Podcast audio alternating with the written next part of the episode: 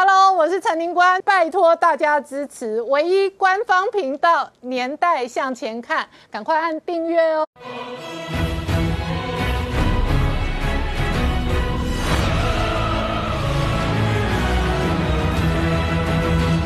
代向前看，向前看年代。大家好，我是宁官，欢迎我们忠实观众跟粉丝朋友扫描 QR Code 订阅《年代向前看》YouTube 官方频道。我们看全球最新最猛的变种病毒哦，这个命名为 Omicron 的病毒来袭哦。上个礼拜五，国际油价直接杀跌十三个百分点哦。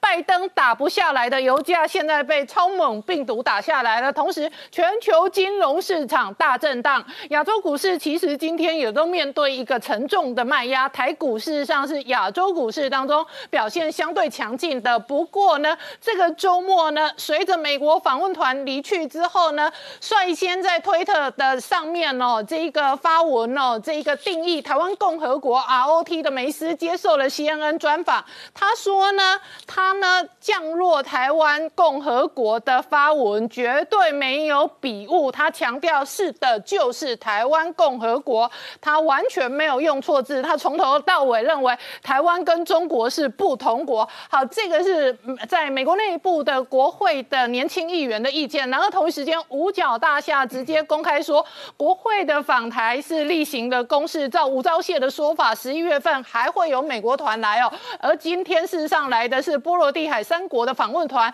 同时哦，这个中国的外交部长王毅就直接骂，他说美国为台独提供舞台。而同一时间哦，外界观察哦，这会如何？影响到两岸之间的军事氛围，因为美国团一走，解放军的飞机立刻二十七架老台。然而同时哦，另外一个外界观察的是哦，现在北京定义了台独，包含徐旭东们，那这个们究竟会扩大到什么程度？Bumber 的高灿明直接说，如果杀远东，中国的这一个整个经济代价可能会输更大。可是现在所有在中国的台商哦，弄出来蛋，越有钱的事实上越害怕。好，这一个氛围事实上也会牵动到国内，包含十九天之后的公投的对决，也包含了中二的选战哦。严家的土地，严家的违建，严家将来可能要慎重思考，要选举之前可能都有拆房子的压力。但是呢，今天严宽恒也痛批，他说呢，翻桌打人的始祖是民进党，而这背后会带来什么样的政治、军事、经济的变化？我们待会要好好聊聊。好，今天现场有请到六位特别来宾，第一个好朋友是陈高超，林官。大好，再是梁杰议员，大家好，再是尚一夫，大家好，再是财经专家陈伟良，大家好，再是吴杰，大家好，再是黄世聪，大家好。好，是从事实上哦，最近哦，这个台湾哦，我们得到的国际访问团是一团又一团哦。美国十一月份呢来了两团之后，外交部长吴钊燮说，月底前还会有别的团。然后今天来的是波罗的海三国团，然后王毅就痛骂说，美国在为台独提供舞台。没错，事实上这几天来说的话，台湾人都注意到，就是下之前来台湾参访的美国的众议员梅斯，他在这个下飞机的时候写到的台降落台湾共和国这件事情，那到底是他是误发呢，还是怎样一个情形？他在接受美国媒体的访问你的时候呢，主播就问他说：“我想有些人是好奇的，你是不是故意用这样的词汇？”很高兴你的回应是对的，就是台湾共和国。所以他讲的就是这样。他说是的，百分之百没有错。我自己有很多台湾朋友跟这个台裔的朋友。他说他这样他这样讲的时候呢，很多人跟他说感谢他做了这些事情。虽然说这篇推文呢，这个台湾台湾共和国的推文呢，受到很多民主与共和两党人士的正面回响，对此我也很感谢。所以言下之意就是说，好像美国的民主跟共和两党里面有非常多人这样认为。好，那这当然是他们表达了对我们一个最强烈的这个支持。那除了这个之外，因为这个他离他们离开没多久之后，中共就派了二十七架共机来扰台。那这个当然了，美国国防部也被问到这件事情，他就说啊，对了，这个访台这件事情呢，这个是例行的公事，所以言下之意是未来可能会有越来越多，包括说像十月九号已经有这个柯宁的参众议员来台湾访问，那包括说像。这个这个接下来的这个众议院的这个参访团，所以未来美国来台湾的参访的人数会越来越多。那除了这个之外，我们讲啊，这个刚才这个梅斯讲到台湾共和国，那最近当然是王毅是 keep up 了。你看解放军来台湾之后，王毅也非常生气。王毅为什么非常生气呢？他在二十五号呢，跟这个匈牙利外长呢西雅尔多进行这个视讯会议的里面来说，他就直接骂美国。他说呢，第一个他先讲到立陶宛，立陶宛允许台湾设立这个办事处呢。他说立陶宛一意孤行，然后背信背义，然后创造了这个用台湾名义设立的这个代表处，公然在国际形成所谓的一中一台，对中国形成一个政治挑衅。所以他除了批这个立陶宛之后，他又说美国举行民主峰会没有邀请中国。他说呢，美国是打着民主的旗帜做反民主的事情，民主不能够被政治化，以民主的名义呢干预。干干预别国的这个内政，然后侵犯别国的主权，这种做法令人不齿。他同时又说，美方一一一方面说不支持台独，但是又给台独势力提供国际舞台。他说这只能证明自己本身言而无信。所以显见呢，他对于最近呢美国跟台湾的关系升级，甚至这个美国邀请台湾参加民主峰会，甚至这些所谓的这个台湾共和国的言论，他有相当相当大的不满。好，那除了这个之外，我们讲美国团刚走之后呢？这个二十八号凌晨的时候，立陶宛、爱沙尼亚还有波拉脱维亚三个这个波罗的海的三小国呢，参访团来到台湾。那包括说像立陶宛的国会议员呢，萨内哎萨卡利埃内，他就说呢，很开心能够台湾，他来到台湾。他说，在立陶宛境内来说的话，这个对台湾的这个支持已经是跨越不同的党派。他说，希望能够来台湾传达这样一个讯号。那除了这个之外，我们我们讲我们讲嘛，连拉脱维亚还有爱沙尼亚都来，所以显显见而来的话，这个接下来的另外两个国家跟我们台湾的关系会不会升级？当然值得关心。另外就是说，因为他自己被列入这个黑名单。他就自己说：“哎呀，我这个被列入黑名单是很荣幸啊。”他说来到台湾之后，他更加确定未来要支持台湾的这样一个情形。那除了这个之外，澳洲的这个国防部长他在这个二十六号的时候发表所谓的中国威胁的演讲时候，他就说：“因为在缺乏制衡的力量之下。”印太的国家呢，都会被跟这个中国走了非常非常接近，但是呢，军事跟这个经济上的威胁是相当相当严重的。他说，如果北京成功攻下台湾的话，下一个就是尖阁诸岛。他说呢，我们虽然虽然没有说到说澳洲会不会出兵，但是他讲到说，我们捍卫先人与澳洲作为国家的价值观。如果澳洲软弱、不可靠又不值得信赖，那就没办法指望美国等他国的支持。那他的这一番言论来说的话，国际媒体就说他愿意。言言下之意是说，他为了愿意为台湾而战的这样一个状况。好，那讲完了这个中国对台湾，哎，中国对这个印太的威胁之外，现在大家很国内很关心的是，所谓徐旭东被罚了这件事情。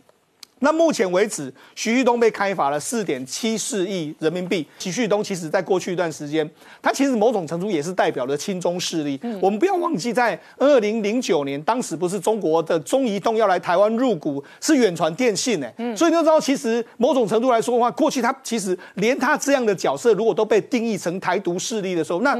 几乎每一个台湾人可能都是台独，那你未来可能都会被处分。那尤其是可能在中国大陆赚越多钱的台商越危险。嗯，所以我们看到最近一段时间，包括说像国内的台塑集团。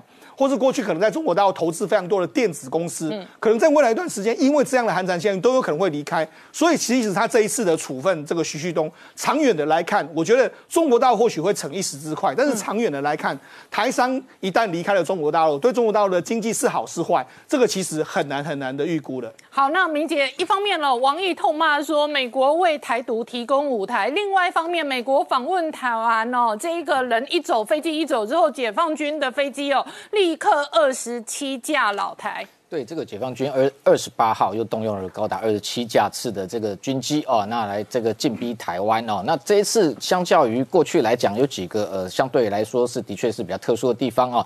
第一个就是我认为整体上来讲，它是一项对台演训啊，军事上是没有错。那政治上，我认为也是一场演戏啊。那不管是对美、对台、对中国内部啊，我们先看到这一次哦，它飞行的这样的一个航路，这根据国防部公布的这个资料，我们看到这一次哦，跟过去相。相较来讲，比较特殊的是说，它这一次还绕行了台湾的东南的这一块这个识别区哦。那这个航路上来讲哦，我认为这一次确实有稍微逼近。台湾啊，因为过去如果有绕东台湾东南面的话，它等于是穿越了巴士海峡往这一个我们东方嘛。是，那过去来讲，当然像十月一号夜间也有十三架军机做这个动作哦。不过我们观察过去的航路来讲，它如果绕台湾东南面的时候，它会贴着这个这个黑色的这个实线，这个是台湾的 A D I Z 防空识别区的边缘哦，它会贴着这个边缘走，它不会切进来。但是你看这一次的航路哦，不管是黄色、黑色、红色哦，那中间有这个运二十加油机，还有包含四架歼十 C 哦，或者两架的歼十六，还有空警五百，它就切到这一个这个边缘里头来哦。那这个就是一个标准的切香肠的动作，因为过去来讲，台湾的这个防空识别区西南角，它开始先切西南角，现在进一步切到东南角。过去走东东南角的时候，它不会压进来这个防空识别区，那这一次有更逼近，这个的确是这更针对性的动作哦。那军事上来讲，这次特特殊的地方还有包含像。它出动的这个机种跟编队来说，外界也观察到说，第一次有所谓的运二十加油机哦。那运二十过去来讲，它主要的目标是发展类似像美军的 C 十七的战略运输机，作为这个特种空降之用。但是中间有几架已经改装成加油机。那空中加油能力过去来讲，一向是解放军空中呃战力最薄弱的部分。那现在这一架哦运二十，据说才这个列装服役两个月就投入到台海啊。那当然针对性是相对浓厚。不过这样的一个空中加油机也背后。凸显出来，就是说它的歼十哦，像这一次绕行台湾东南的有四架歼十 C 哦，它过去来讲载油量是不足的，所以航程有限，没有办法飞到台湾的东南面。它透过运二十加油之后，这一次才可以直抵台湾的东南面哦。所以这样的一个编队组合，像这一次还出动了。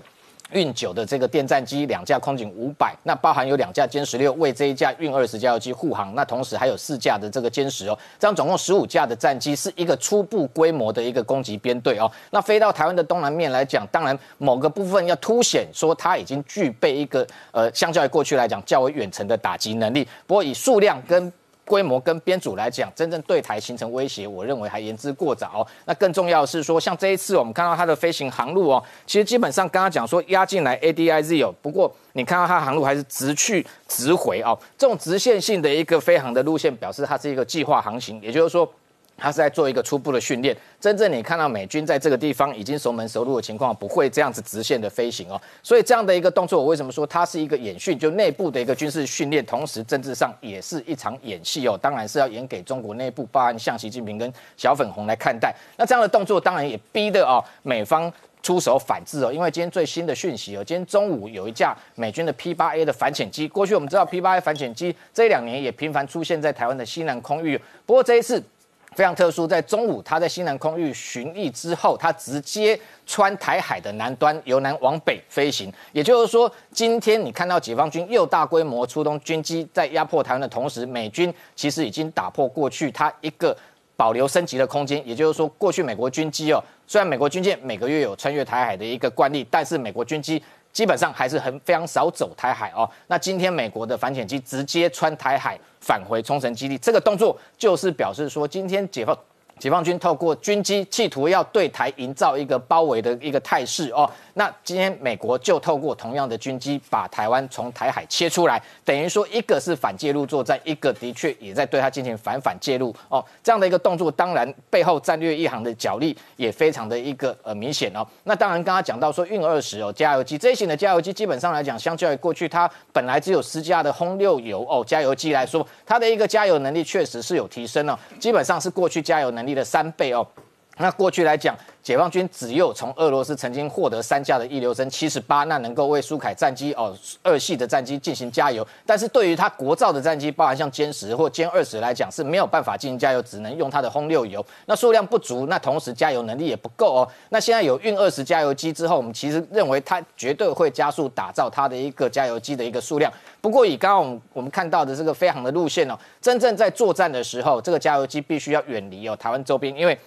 真正作战的时候，这个运二十这种加油机哦，大型慢速机哦，绝对会被台湾的地对空飞弹跟空对空飞弹列为首波哦攻击的目标。所以对他来讲，我们看到刚刚的航路哦，基本上直去直回，就是一项初步的一个训练。但是当然也不能小看他已经初步距离。这个具备一定程度的空中加油能力，但是相较于美军来讲，美军配备了高达五百一十二架的加油机哦，那这样的一个所谓的远程或者是战略空军的能力，其实我们看到解放军的军机其实不要只有在这里压迫台湾，真的有本事飞到美国本土去哦。但是我们可以看得出来，目前是绝对没有具备这样的能力。那除此之外，台湾自己的部分呢，美国对台的军售。包含像这个 Mark 四十八 Model 六 AT 的鱼雷哦，最近传出也会提早交货哦。那本来预计二零二八年会提早到二零二六年，那现在来讲可能进一步升级到这个 Mark 四十八 Mod 七最新的一个呃，等于是说构型是美澳共同研发。那如果提供给台湾，等于是这个美澳之后首个国家获得这一型最新型具备抗干扰能力的一个这个重型鱼雷哦。那还有包含像今天这个国内瞩目的焦点是台湾自己这个研发的这个永鹰高教机。也首架接机哦，那这个动作当然。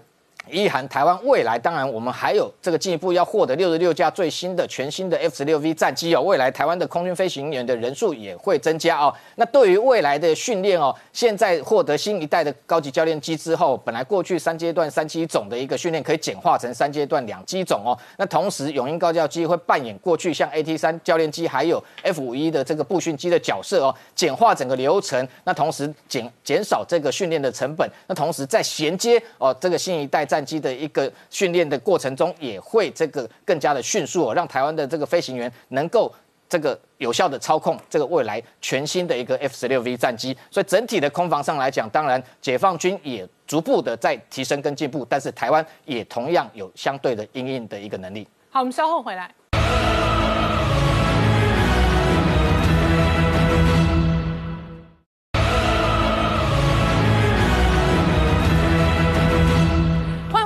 向前看的节目现场，我们今天聊的是哦，公投其实十九天之后要对决，但是哦，另外一个选战打得如火如荼哦，是中二选战哦，严宽恒跟林静怡的 PK。那严家呢，洋洋洒洒的土地不但媒体这一个狂追哦，更重要的是哦，严家还真的是有违章建筑。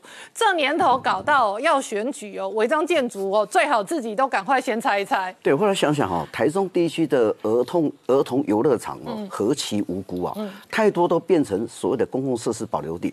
然后我们就忽然这几天，严家竟然有一个儿童游乐场，哇！他们是要做什么公益活动啊？不是，是做招待所。好，这个呢，林楚英跟嘛梁文杰的这个这个老婆哈，这个妻子哦，就一开始爆料了哈，每天追踪。好，那我们就在追踪，我特别去查一下 Google，因为 Google 最准的哈，我就查一下的地点在哪里哦，各位。导播是在这个地方，那这个地方是七四道，七四道是台中的跟台中县的大的一个龙脉。OK，然后这是呃乌日高铁高铁高铁站，它就位于距离高铁站四分钟的车程，这么近哦，非常的近。原本大家都不知道，嗯，然后它肯定有大同呃九路十路八路围在一块，跟在一个这个地方叫做永春东山路，围成一个面积大概两千两百七十四平方米，我查起来大概六百八十平。哦，很大啊！一个游乐区、游乐场做六百八十平，但是他做招待所。哦，好，那六百八十平的土地里面，他盖了三分之一，就就这个林楚英所讲的，立委林楚英讲说两百零一点二一平方米，超过台中市所谓的临时建物公共设施保留地的临时建物，整个两百平方米，它多出来了。好，那林楚英立委就按照这个的一个呃一个所谓包括空照图，整个把它。Catch 到了，嗯，好，拿去给卢秀燕，嗯，那卢秀燕大家很多讲说，卢秀燕你要表态啊，因为这个道理是违章，因为基本上呃游乐区里面公共设施你把它做成一个招待所，嗯，招待所你上面的土地的面积盖到三分之一的总总建物，你超过了嘛？好，后来有人问，哎，卢秀你的态度啊？卢秀有人讲说，卢秀你是严家的管家，嗯，还是台中人的妈妈？大家提出一个看法，好，这位台中人的妈妈跟严家的管家。都不说话。嗯，好，十一月二十五号，台中市都发局说话了。台中市说，特别在礼拜六大家办公的时结束的时间说：“哎呀，我们呢已经哦找什么南屯地区的区公所派员现场勘查。哦，现场勘查之后再去测量一下，看看他有没有问有没有什么问题。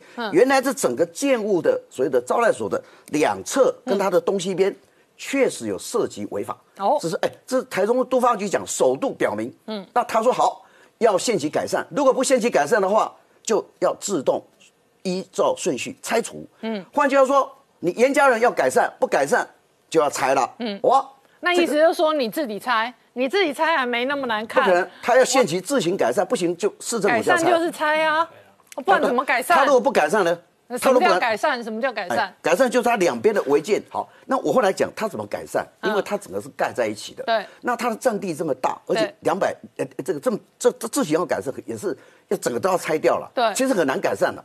那招待假设做成招待所，我你要改善很有可能要么就拆一部分，对不对？对。可是建物的结构可能会被破坏嘛，很难嘛。很难。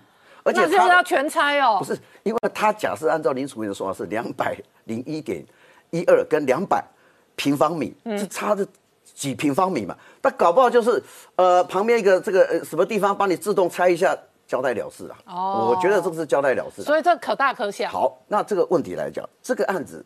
这个街物，这个建物是建造跟实造什么时候？嗯，建造是民国一百年，实造因为它经过两年盖的话，花了一百二十四万的资金去盖这个违建违建，然后这个在一百零二年拿到使用执照。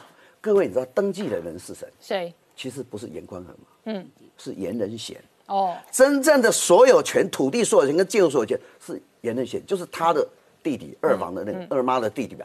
所以严宽恒讲说。啊，这种皮花不为啊，我也不知道，我也不记得啊。啊，事实上他不记得。后来我去查他所有一百零二年到一百今年一百一十年所有的土地跟建物里面就没有这一笔，这一笔叫做南屯枫树林。好，因为名字地号八一七地号，因为名字根本不在他嘛。后来我去查，真的不是八一七，他没有，就是他弟弟严仁贤的这个土地。所以这个这个他弟弟也是无妄之灾嘛。嗯，想做个招待所。违建也是违建嘛。但违建，可是我们刚刚讲是儿童游乐区，台中地区儿童。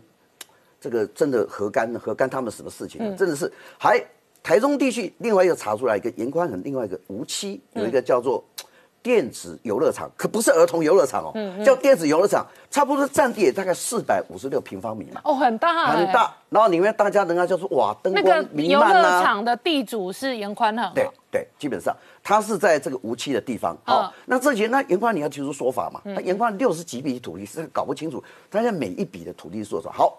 公共设施保留地回到这个地方，什么叫公共设施保留？就是说哦，你可以用七种使用图，好，使用图你用儿童游戏场啊，你用幼稚园也可以。但是政府因为它没有解编，所以这个土地没有收回来。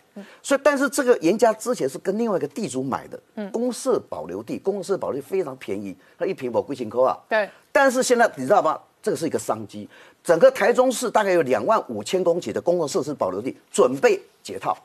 啊，一瓶才几千块啊！一瓶几千，可是他解套之后捐出三成到四成改，可以改商业区。哦，这么肥！你知道无锡龙井跟清水地区前阵子还有很多的公共保留地的地主抗议，哎，你台东市政府你要帮我们解编呢？哦，因为你放在那边没用，有的是道路又定，有的是这个应该又被违规使用，所以这些人很多人就抗议说，我们要分分要求我们捐百分之几的回馈，我们要改成商业区，我们要改成住宅区。假设哈，那他这个更改的权限哦，最后也是都发局来审核的嘛，市政府的审核嘛，哦，因为是在地的，是当地的，所以现在全国跟台中，尤其是台中最多的公共设施保留地。好，那捡到这个东西，我们提到严宽很哦，这几天他选战当然是太厉害了哈，嗯嗯，因为我觉得这一次的中国人选战就等于二零二二年的啊这个所谓的大选的一个前哨战。嗯，好，今天谁去的？民进党首这个跟国民党这是公投嘛，不是一个呃先不要先肉搏战嘛，哦，蔡英文去啊到一个公投现场去了，他特别推荐林静怡说，哎，林静怡妇产科医师，同时总统府资政李茂盛也来了，嗯，总统就牵着两个人讲说，哎呀，你们两个联手，嗯，保证中二选区。生育率会提高，现在又牵涉到从游乐场 到儿童的主题，到生小孩，到生小孩出来了。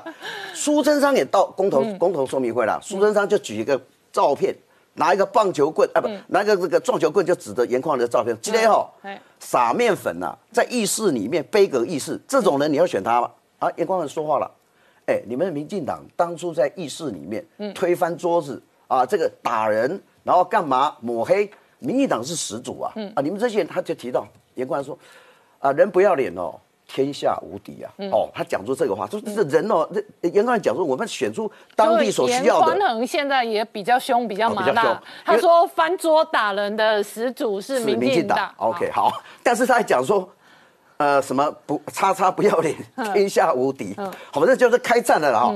所以我觉得这一场的战争基本上已经呃演变成另外一个这个中二选区的战争，我觉得好戏也在后头。好，我请教文杰议员，你怎么观察这一场选战的攻防？这场选战攻防，我很热闹啦，很热闹。对，就是过去。民党的空战很凶啊。对，就是过去呃，大家只知道严家在台中的，大概都模糊都知道，嗯，大大大大概他家是怎么回事，没有那么具体，但是没有具体的到到这一次的比较具体的状况哈。那所以一件一件的指责跟攻防，我觉得大家老实讲，大家看这些新闻会比看公投的新闻有意思、热闹啦，因为。台那个台湾选举有人也这样，选人一定有焦点，但是你对事情做讨论，大家可能兴趣就不高，就会变这样。那所以，我我我觉得这一次的选举，呃，对袁宽恒来讲，确实是一个考验，因为这不是他擅长的选举。嗯，好，那他们家一件一件的事情被拿出来，呃呃，拿出来检查。嗯，我觉得对他来讲的话，他也要他是他是在学习要怎么攻防。嗯，好，那但是你譬如说他这个招待所的事情，对。啊，他一开始说这个不是不是他的，说是他弟弟的。嗯，那后来又说要要要拆了。那如果是你弟弟的，你凭什么出来讲要拆？哦，就就算是兄弟，就算是亲兄弟，他弟弟的违建干干他什么事？但他显然是认为说那个就就是他的事了。嗯，显很显然是这样了哈。那他这个招待所大概是这样，就是说原来只能你你这一块，因为它是公保地，所以你只能够最多盖两百平方公尺。嗯，啊，两百平方米。但是它它现在长出来的大概，呃，原来大概只有一一栋的建筑物，嗯现在长出来三栋哦，长出来三栋，长高长胖长多了。然后包括它旁边的所有的围墙，哦，围墙都是没有申请建造的哦，因为他他们要做招待所，一定要做申请做围墙嘛。但但是它围墙是也是没有申请建造，所以台风台中都发局说它的围墙跟一些建物都是都是违建。对，那就看严家要不要拆嘛哈。那我我想，如果如果没有这一次的选举的话，那个地方大概永远都是他们的。对，因为老实讲，台中市政府或者台中市议会，没有谁有这个胆说我要把这个地方真的公保地，我要征收回来做这个儿童游乐区啦，不可能啊。嗯，那也是只有他们才敢去买这样的地。哦，因为老实讲，啊，我们一般人早就被拆了，一般人不可能会去买这样的地，因为你这个地。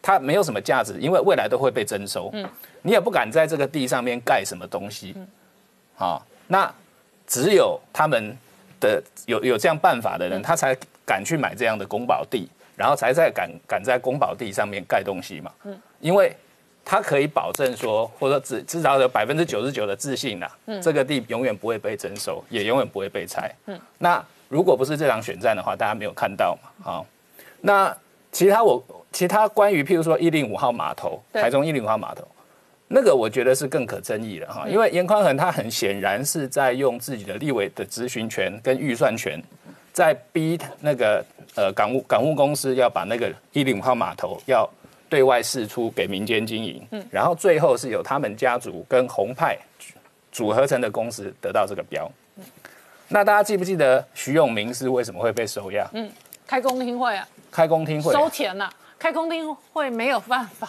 但是拿钱公听会没有就没有犯法，但是你利用立委的职权，嗯，啊，这个这这个就是犯法。苏正清也是这样，我我记得，呃，我们以前市议会有个赖素如议员，对，他也是他在议会质询，嗯，质询权是议员的权利，嗯，但是你用这个质询权来谋利，后来他被判七年多，嗯，所以我觉得这个哈，不管是台中地检署也好，或者台北地检署也好。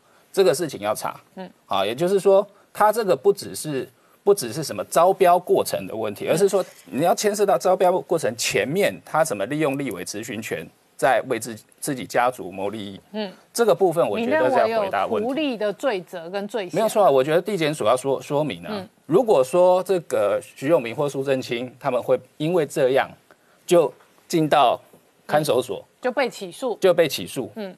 赖素如因为这样会被判七年徒刑，嗯。那严宽恒要要要用什么标准？啊？那所以这个这个这个案子，我看一零五号码头，我认为是比招待所更严重嗯，比招待所更严重好。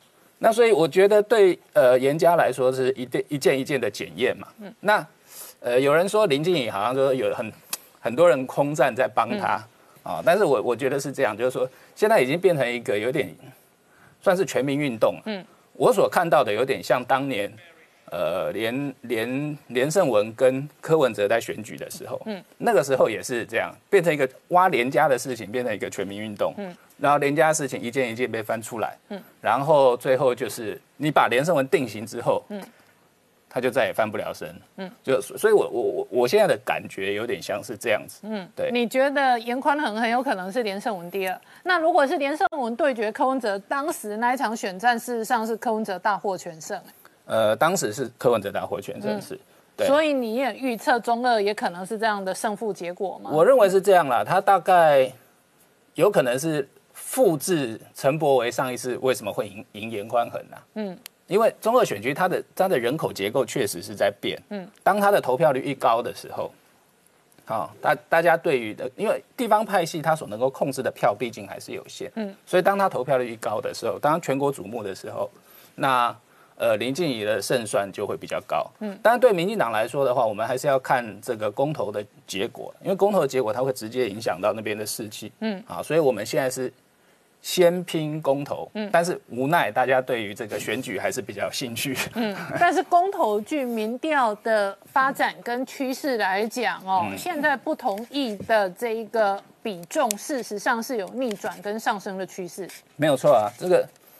有作战，你就会有战果；如果你不作战，那就是军心涣散。嗯，好，我所以你的意思是你觉得你们四个公投的选项都有可能逆转胜？呃，也也不要说逆转胜啊，因为胜胜或不胜是看公投案过或不过。嗯，我们未必要说我们的投投投投出来的不同意票要多于同意票。对，但是只要都没有达到门槛，啊，那个也算胜。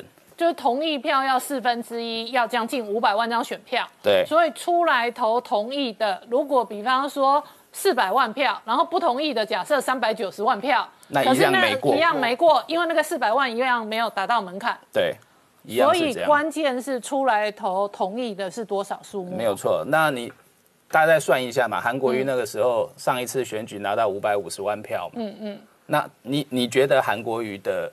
选票之中有多少人会会出来投会出来投票？对对，这个才是关键。嗯，对。好，我们稍后回来。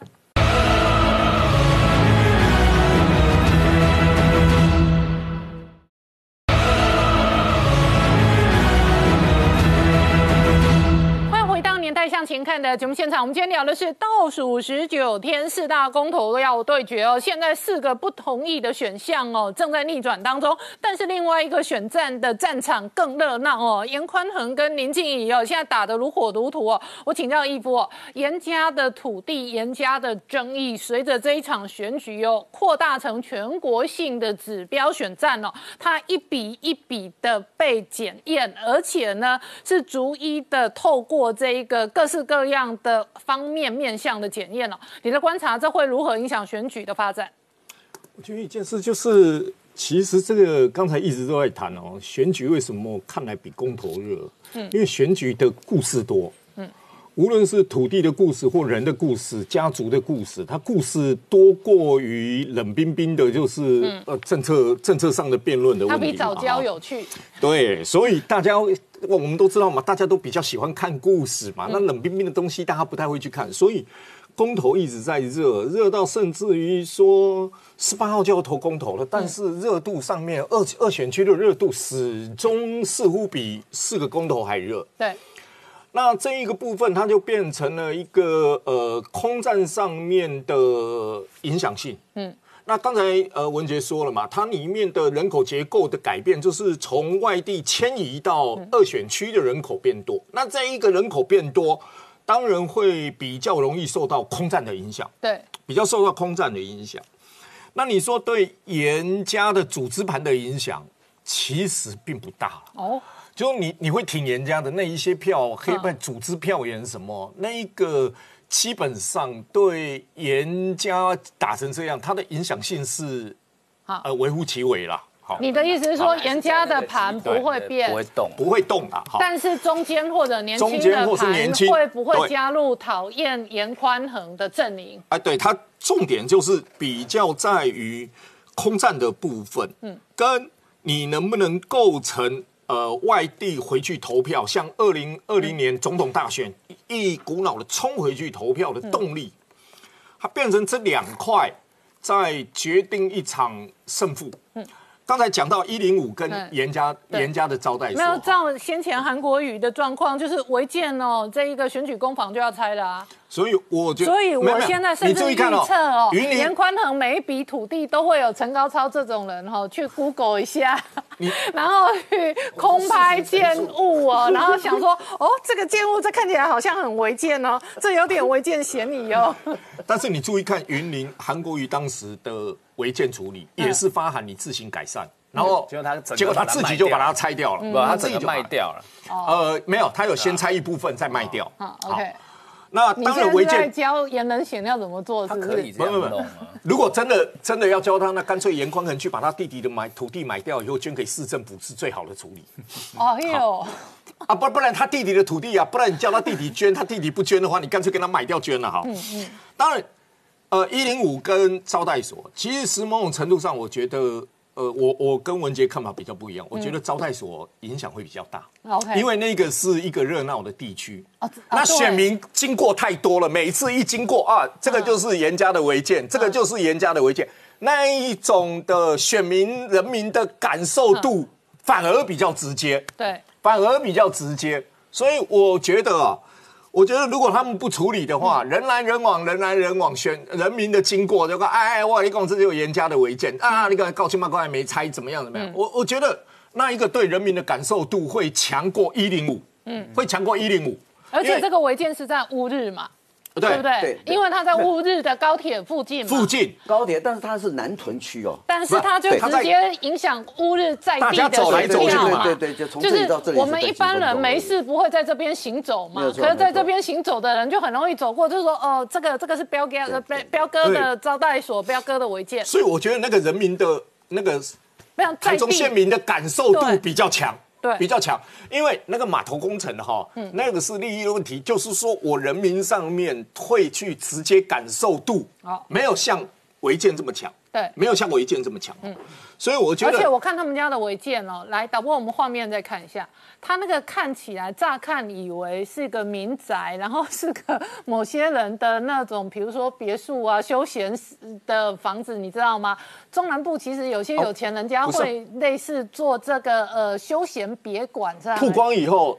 很多人不知道，现在都知道了。哦，原来这一栋口不会写严家嘛？所以如果我路过这种地，我会觉得这个可能是某个餐厅把它包下来，或者或者某个有钱人的别墅之类的。他就现在媒体一直把这一栋一直曝光曝光，到大家都知道啊，经过的时候都会知道了。所以我觉得那个感受度反而违建会比较强一点。对，违建会比较强一点哦。而且违建直接影响在地人跟在地票。对。然后你说一零五号码头，基本上我觉得，呃，跟那个公听会刚才讲的公听会性质完全不一样了哈，因为那个是港务局台中分公司办的公听会，嗯，所以它不是立委办的公听会，好，这第一个，所以它的属性会比较那一场公听会，并不会像呃当初那个好。的问题，那个是不一样，我知道我知道那个是不一样，但是后面就是说。你在呃，公听会是台中港务局，我压根认为那个公听会并不构成后面的问题，对，是你在提案咨询那一部分，导致于最后得标者是你的呃二等亲，你的家属，这一个是相对来说，嗯，会让人民觉得不可思议。那那一场公听会，你要鸡蛋挑骨头的话，那那那蔡其昌也被挑了。因为为什么台中分公司只请两个立委，一个是蔡其昌，一个是严宽恒。啊，严宽恒呢，曾经在底下的公司也当过董事，他现在他弟弟在底下当董事。呃，那蔡其昌曾经是里面呃一个投资的啊建新国际的独立董事，也拿过政治现金。那参加的有安顺、静安，又是同一个老板等等下来，我觉得基本上如果要去挑那一场，那一场问题大了，那一场的问题大，关系人都在里面了。嗯。但是问题是那一场并不构成利益输送或等等的问题，它只是一场公听会，不像刚才提到的呃背后那一场公听会有拿钱去办公听会等等的问题，它是有一个差距了哦。那我问你哦，那现在选战这样的空战攻防哦，会如何联动公投的选举？哦，我觉得这个。这个问题，因为公投的选举本来朱立伦哦口号叫做倒输公投，现在大家觉得公投可能会变成倒朱公投，就是有人会倒，但是倒的可能是不同人。我我们一直在认为，就我我我也同意一种说法，就公投的结果会影响到呃九号的选举，一月九号的选举，但是二选区热也回过来会影响到公投的选举，哦，对，也会影影响到公投的互相牵动。因为坦白说，你里面互相牵动的过程当中，这边也是蓝绿，这边也是蓝绿，它彼此之间会交叉影响，它会交叉影响哦。那当然，我觉得二选区的胜负决呃结果里面最后的指标是呃公投完了以后怎么影响那个后续里面的变数才会逐渐厘清了哦。那公投的部分，我我比较纳闷的一件事情就是说，呃，我们一直谈那个民调逆转的时候。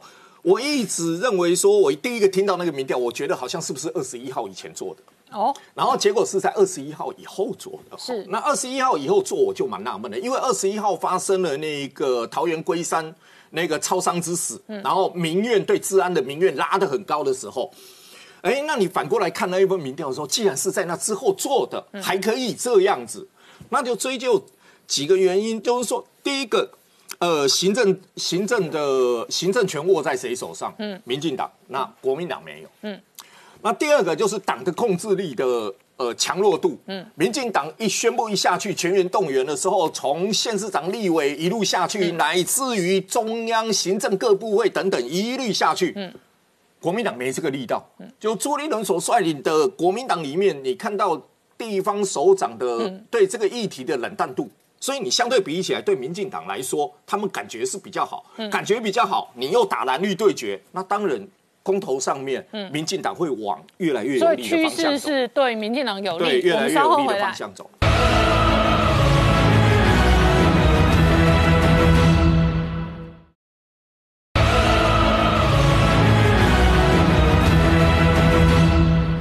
年代向前看的节目现场，我们今天聊的是有最猛的这一个变异病毒来袭。上个礼拜五使得全球金融市场全面重挫，那跌的最凶的指标之一是油价，油价重挫十三个百分点哦。今天事实上亚洲股市卖压都很重，可是台股真的比较厉害。台股哦早盘还开低哦，可是收了一根蛮长的下影线哦。所以微良以今天的全球压力来讲哦，事实上台湾的股汇市也确实表现比较稳健。对，的确好。那这个系统性风险来临的时候呢，就知道到底哪个市场相对强、相对弱。大盘今天其实回撤季线之后呢，有手哦，这这个。盘中跌幅看到了，不断的在收敛当中。那如果我们跟日韩股市来相比的话，其实日本今天是大跌了一点八六 percent，韩国呢也重挫了一点四七 percent。可是相对来说，我们的集中市场加权指数只有小跌零点二十 percent。而且大家想说呢，糟糕了，外资是不是大卖哦？事实上，今天不含外资自营商的部分呢，外资其实还买超。嗯，所以其实有点像是呢，在去年以来哦，其实疫情发生的时候，大家相对去比较基本面跟整个资金筹码面安定的程度来看，台湾股市还是有一定的吸引力，而且更。难能可贵的是，今天贵买市场就代表中小型个股为主的市场，今天反而上涨，还涨了零点五三 percent。今天很强哎，收红哎。对，还守住月线哦。那这边几几个指标股我们看一下哈，其实包含像台积电、联电，当然目前来说的话，这还是有一定的一个压力存在哈。不过大致上来说，因为台币呈现升值啦，所以像这种半导体的重量级全值股啊，应该也不至于成为外资大量提款的对象。那另外呢，盘中可以看到哈，点火的标的像新唐，这是有机会在十二月份呢启动新的一波 MCU 微控制器。涨价的受惠股，同时它也属于华兴利华集团，所以有可能呢形成法人加上集团年底的作战行情。那半导体细晶圆这边来看的话，合金走势还是非常强，创了破断新高。那切入第三代半导体的加金哦，今天股价呢虽然还在分盘处置交易，不过呢也是呢稳定中啊，其实股价也是盘中几乎快要攻到了涨停板。那相对来说呢，因为这个疫情再起哦，冲击到全球航空股，那这边的呢长龙航或者甚至华航，其实短线涨多，筹码比较乱，可能就会压回。那至于说，当然油价的一个走弱也影响到近期呢，可能塑化股的一个投资上面比较留意呢，技术面已经开始出现了有点连续拉回的一个格局了。那讲到半导体产业哈，其实我们也可以看到，工研院的最新报告显示出啊，台湾今年半导体的产值可以达到四点一兆元哦，年增大概将近二十六个百分点，创下历史新高。而且明年在先进晶晶片的带动之下，明年还可以呢进一步再成长到四点五兆元。不过呢，哦虽然说各大厂都在扩产，可是呢有点赶不上需求速度，最主要就是上游的半导体设备跟材料，我们还是相对比较缺。而这个部分大部分都是仰赖日日本，所以经济部正在积极跟日本招商，希望能够来台湾呢做一些当地的投资。那另外呢，其实意大利驻台代表纪大为提到，台湾呢，其实在全球产业链当中就是呢沉默的巨人哦。为什么呢？以前我们在战略产业当中呢比较少受到。太多的关注，可是这一次呢，因为晶片短缺，全世界才发现，哎，原来台湾呢相当的重要哦。尤其是呢，在今年呢，车用晶片缺货的时候，也可以看到美国啦、日本啦、德国还透过呢外交管道来寻寻求台湾的协助哦。那目前讲到全球晶片的一个短缺哦，那根据呢德国智库新责任基金会的研究，主要两个原因，一个当然是新冠疫情的影响，第二个原因呢，发现原来是中国呢这几年陆续的大量囤积半导体晶片，因为其实从呢这个美中贸易战、科技战之后，中国呢在二零一八年哦，它就进口了四千一百五十七亿个 IC 晶片。嗯，到了二零一九年，进口量呢冲上了四千四百五十一亿个。嗯，那到了去年再成长二十 percent。那今年呢，光是一月到十月，又比去年同期呢再大幅成长了两成以上哦。哦，那目前来说，在中国呢，其实半导体晶片已经成为取代原油那最大的一个半导体的一个呃进口的产品。那这边来说的话，当然呢，呃，未来在这种所谓的一个中美紧张的对峙关系之下。那中国的一个半导体晶片，它还是要大量仰赖出口，所以呃仰赖进口，所以这种囤积的现象恐怕很难缓解。那目前来说呢，呃全球两大手机晶片厂商，包含高通跟联发科呢，都有最新的产品要亮相。那当然呢，在呃不久之前，上个礼拜呢，联发科已经公公布了它的这个天玑九千哦，是目前呢最新一代的五 G 手机旗舰晶片，采用台积电的四纳米制程，而即将要在呃这个十二月份推出的是高通的最新的旗舰晶片哦，代号是 SM 八四七五。那这这款镜片预计也会采用呢台积电的四纳米来做打造。那联发科事实上呢，从去年第三季以来，已经连续五个季度在全球呢智慧手机晶片的市占率呢都是第一名，超过了呃高通。那未来呢，这两两家公司应该还有很多比拼的空间哦。那目前呢，其实台积电的一些大客户都传出要跳槽，那包含了就是 AMD 跟高通哦。那跳到哪里去呢？准备采用对手三星的一个最新的三纳米制程。那最主要就是对于呢台积电过去的一个所谓不成文的内部规定，叫做呢苹果优先政策，新的产能呢，啊，多余产能尽量都是呢，先满足苹果需求，那这引发其他大客户的不满。那当然呢，这个呃，上个礼拜呢，三星已经正式宣布要在德州泰勒市啊，去启动了它美国的第二座厂的一个投资计划。那上看一百七十亿美元的一个金额。那未来这个在三纳米的部分呢，呃，其实它有机会呢，慢慢的追上台积电。不过重点还是在于呢，良率才是呢，将来决胜负的一个关键。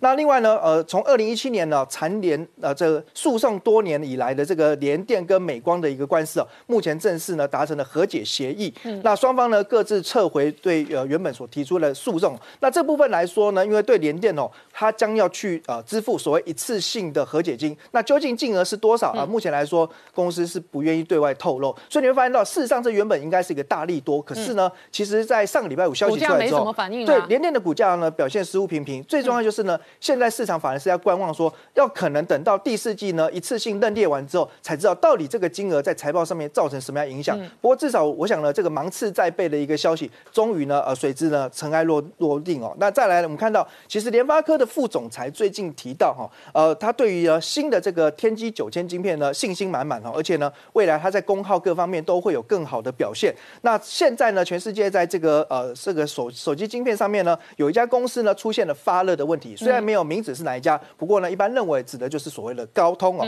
那目前来说，联发科除了在手机晶片啊，持续呢吃到更多高通原本的市占率之外，也希望能够进入到呢 Windows 的一个领域。嗯，那另外来说的话呢，呃，目前天玑九千因为呢效能大幅的提高，哦，那它的一个价格当然呢也推翻以往联发科给人这种所谓高 CP 值的印象。这一次的价格比起以以往联发科最贵的晶片，足足还贵上两倍。嗯，但是即便如此啦，跟高通即将要发表的最新的旗舰晶片来比，它的一个价格还是相对具有一定的竞争优势存在。那红海呢，目前也积极在布局半导体哦。那呃，旗下呢富士康所投资的呃这个青岛厂呢，呃已经在十二十一月二十六号正式的量产。那这一座厂房哦，真是不得了哦，它在呃去年七月才开始动工，到设备一路到目前呢已经正式量产，前后只花了十八个月，这几乎是一般的半导体建厂大概所需要时间的一半。那所以可见呢，其实半导体在这边来讲话，红海也插足之后，未来这个市场呢，哎将会有更多的一个竞争出现。不过以目前来说呢，红海在半导体的一个营收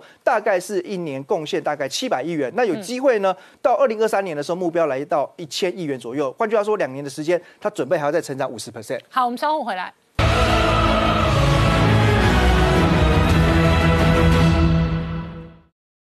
Hello，我是陈林官，拜托大家支持唯一官方频道《年代向前看》，赶快按订阅哦。